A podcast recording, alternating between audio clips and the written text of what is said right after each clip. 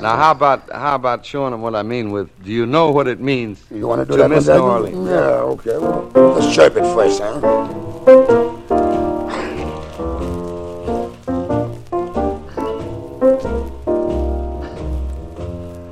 Do you know what it Jazz means? Story. Luxy Bright vous raconte le jazz sous toutes ses formes. Embarquez dans l'histoire du jazz sur Art District Radio. I know you're not wrong. The feeling's getting stronger the longer we stay away.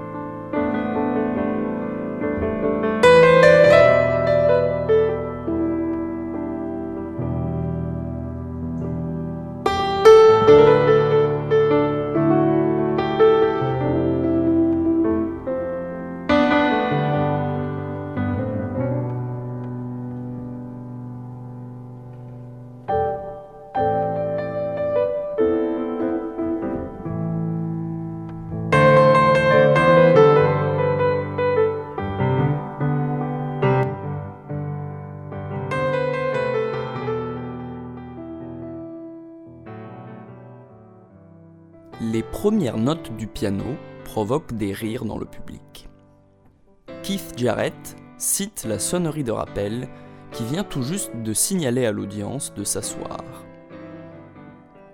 Si l'administration de l'Opéra de Cologne a bien voulu programmer un concert de jazz, et il s'agit là du tout premier dans cette salle, elle n'accepte qu'un créneau très tardif, à la suite d'une représentation d'opéra. Il est 11h30 du soir, ce qui ne fait rien pour arranger l'humeur de Jarrett, déjà épuisé, assailli par des douleurs aiguës du dos et qui en plus doit se satisfaire d'un piano au son médiocre et dont les pédales ne marchent pas bien, placé sur scène par erreur par les équipes techniques de la salle. Jarrett, dont l'humeur capricieuse est aujourd'hui légendaire, a bien failli ne pas jouer. Finalement, malgré les obstacles, le concert a bien eu lieu, devant une salle comble, et les improvisations du pianiste, ainsi que les rires complices du public, ont été capturés sur cet enregistrement. La salle d'opéra aurait sûrement été plus accommodante s'ils avaient anticipé ce qui allait en suivre. The Cone Concert, aujourd'hui une référence dans le genre du récital piano solo, est très rapidement acclamé par la critique, et surtout connaît un succès commercial rarement vu pour un album de jazz. Il s'agit tout simplement de l'album de piano solo, tout genre confondu, le plus distribué de tous les temps. Il s'agit également de la meilleure vente du label qui l'a vu naître. Ce label, c'est Edition of Contemporary Music, mieux connu sous son acronyme ECM. ECM fête cette année ses 50 ans, un demi-siècle durant lequel il aura influencé la trajectoire du jazz européen plus que n'importe quel autre label.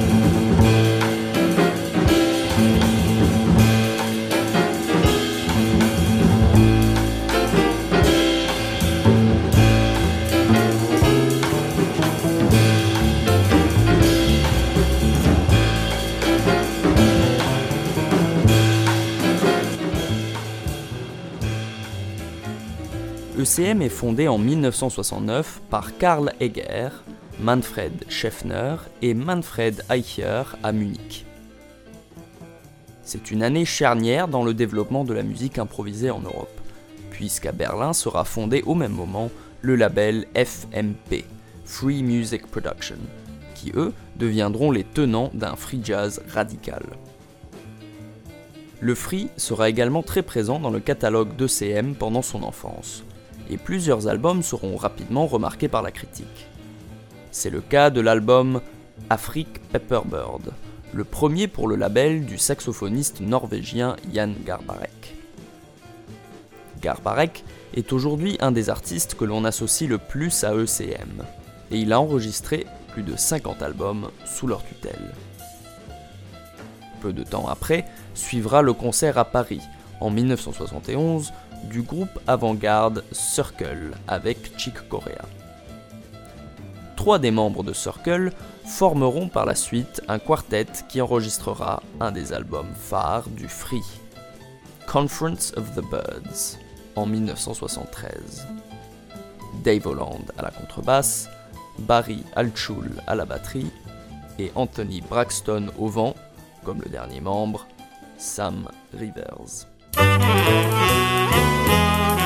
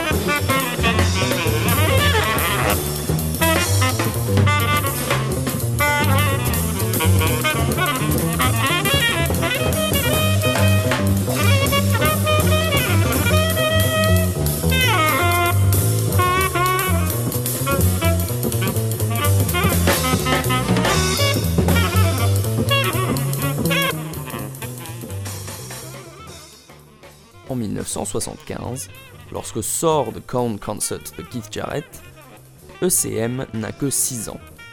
Et déjà, ils ont produit un album qui assurera leur pérennité économique.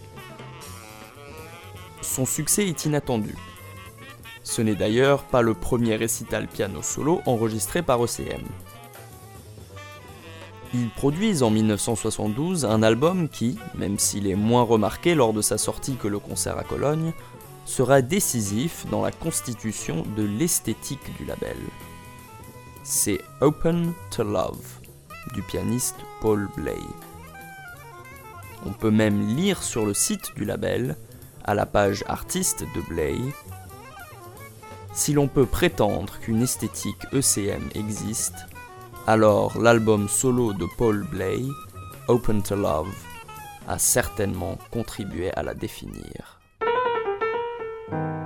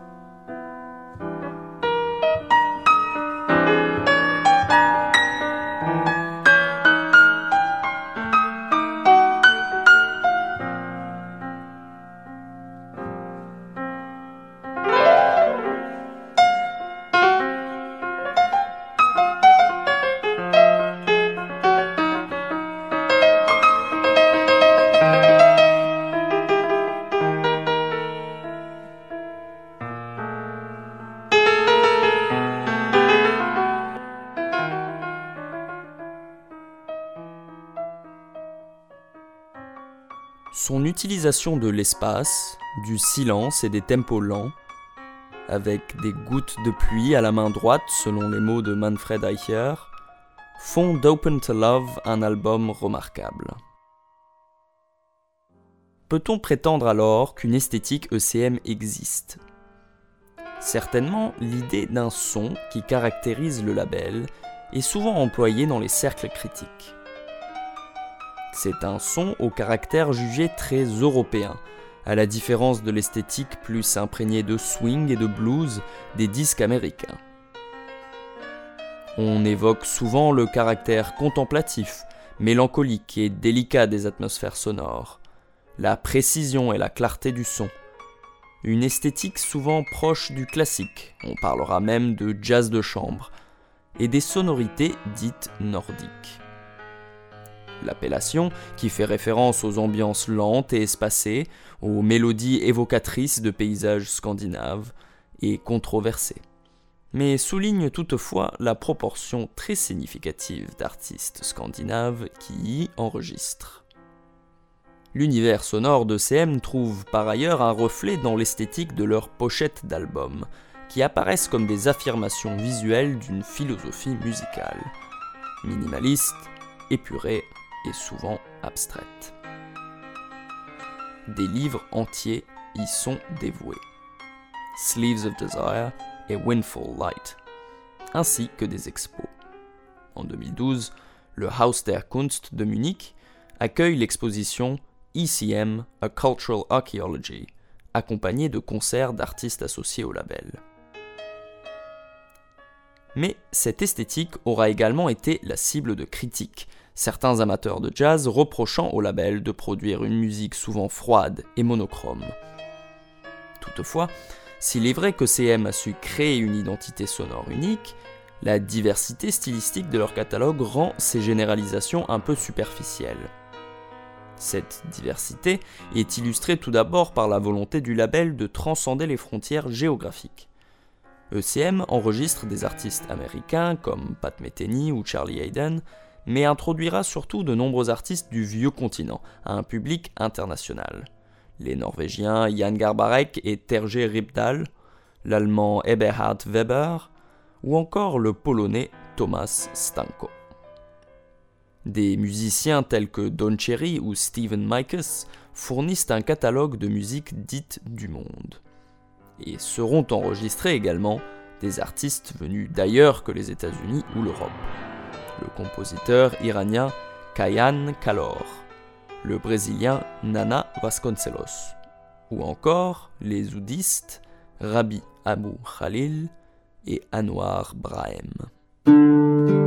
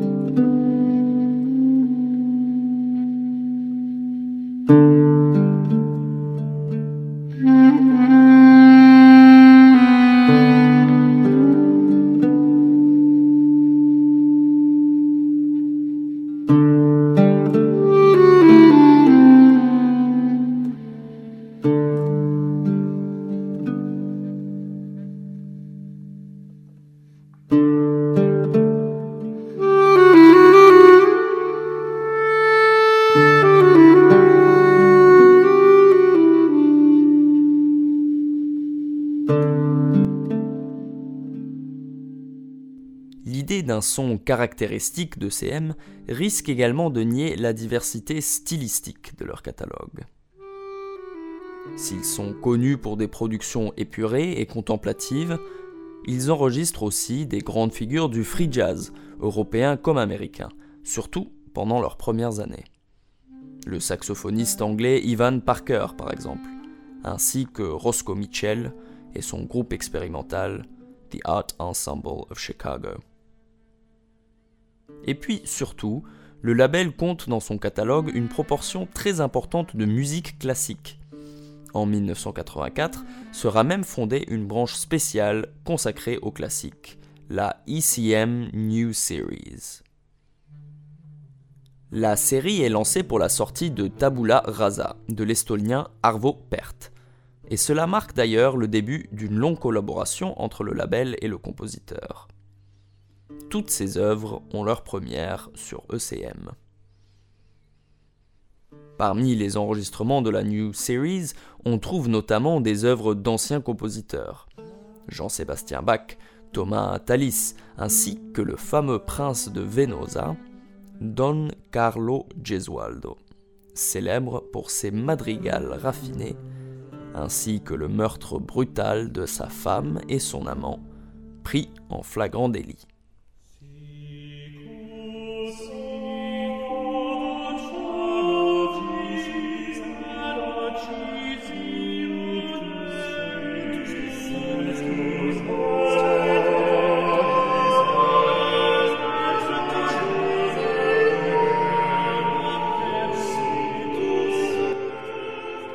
Mais on n'y trouve pas que des anciens.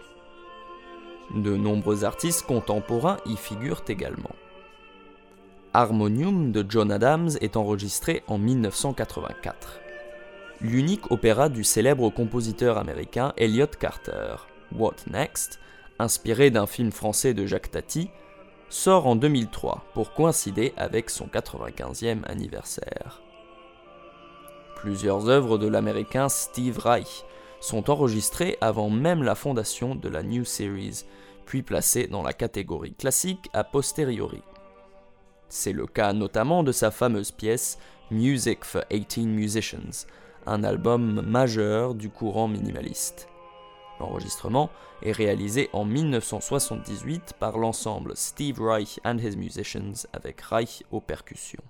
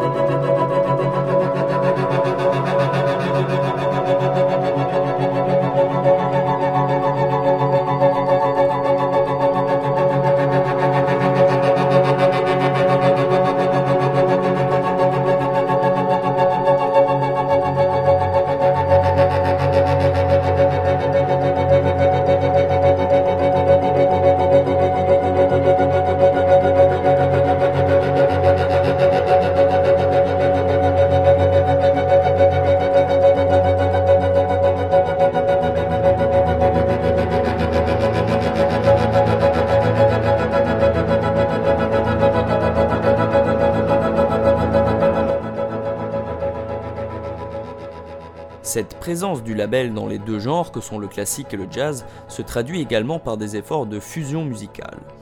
Par exemple, il y a Officium de 1994, qui figure Yann Garbarek avec le groupe de musique ancienne The Hillard Ensemble. Le saxophoniste anglais de jazz John Surman a enregistré des œuvres du compositeur anglais de la Renaissance, John Dowland. Certains artistes apparaissent même sur les deux branches du label, notamment Keith Jarrett, qui prend part aux sessions de Tabula Rasa et enregistrera aussi des albums de Bach, Mozart et Shostakovich. Et puis, il y a aussi de la musique inclassable, comme les expérimentations vocales de l'américaine Meredith Monk. Son premier album pour OCM, Dolmen Music, sort en 1981. Il connaîtra en quelque sorte une nouvelle vie lorsqu'il sera samplé sur le single tube Midnight in a Perfect World de DJ Shadow, issu de l'album emblématique de 1996, Introducing. Insight, foresight, more sight. The clock on the wall reads a quarter past.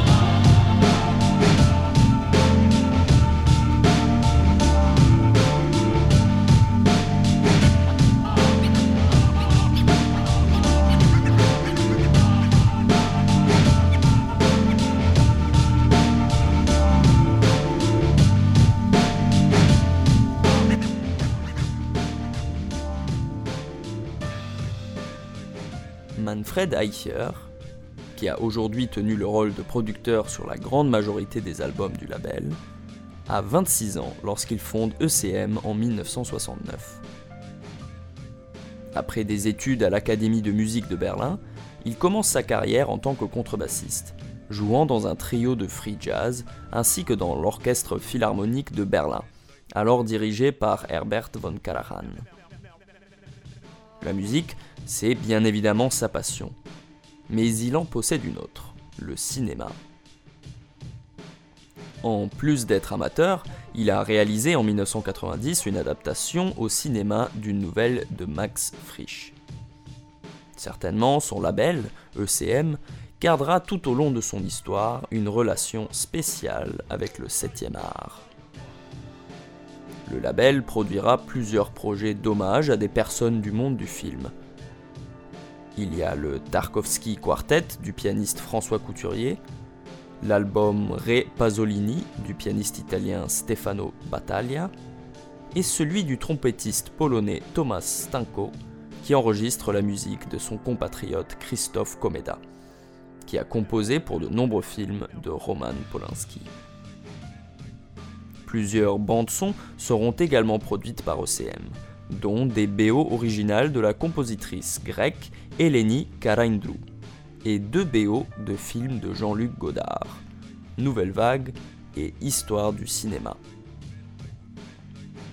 Le réalisateur français maintient toujours une relation de collaboration forte avec le label, ce qui permet notamment l'utilisation d'images de films de Godard pour des couvertures d'albums ECM, comme par exemple le Live at Birdland de Lee Konitz, Brad Meldo, Charlie Hayden et Paul Motian. Manfred Eicher sera également chargé de la direction musicale sur plusieurs films de Godard, dont Hélas pour moi et Forever Mozart, ainsi que le documentaire War Photographer de Christian Fry, nominé aux Oscars en 2002.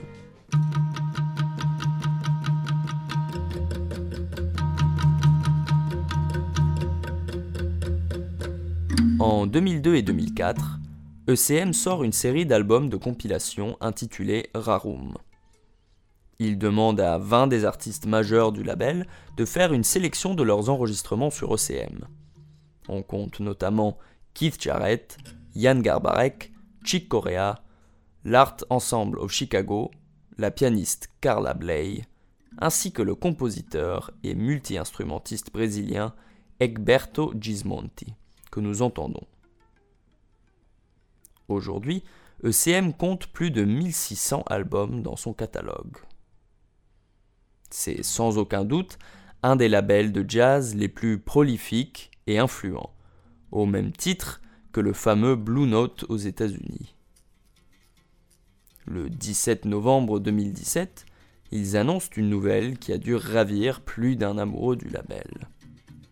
Un nouveau contrat de licence digitale avec Universal Music rend la discographie complète de CM disponible sur toutes les plateformes de streaming.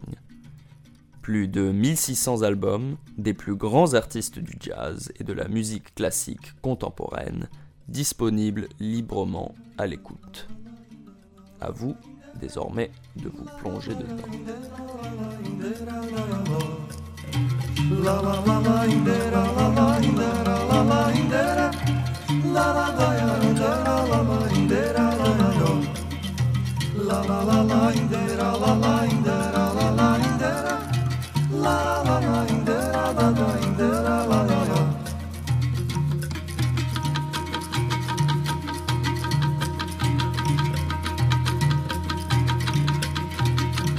Jazz Story. Luxy Bright vous raconte le jazz sous toutes ses formes. Embarquez dans l'histoire du jazz sur Art District Radio.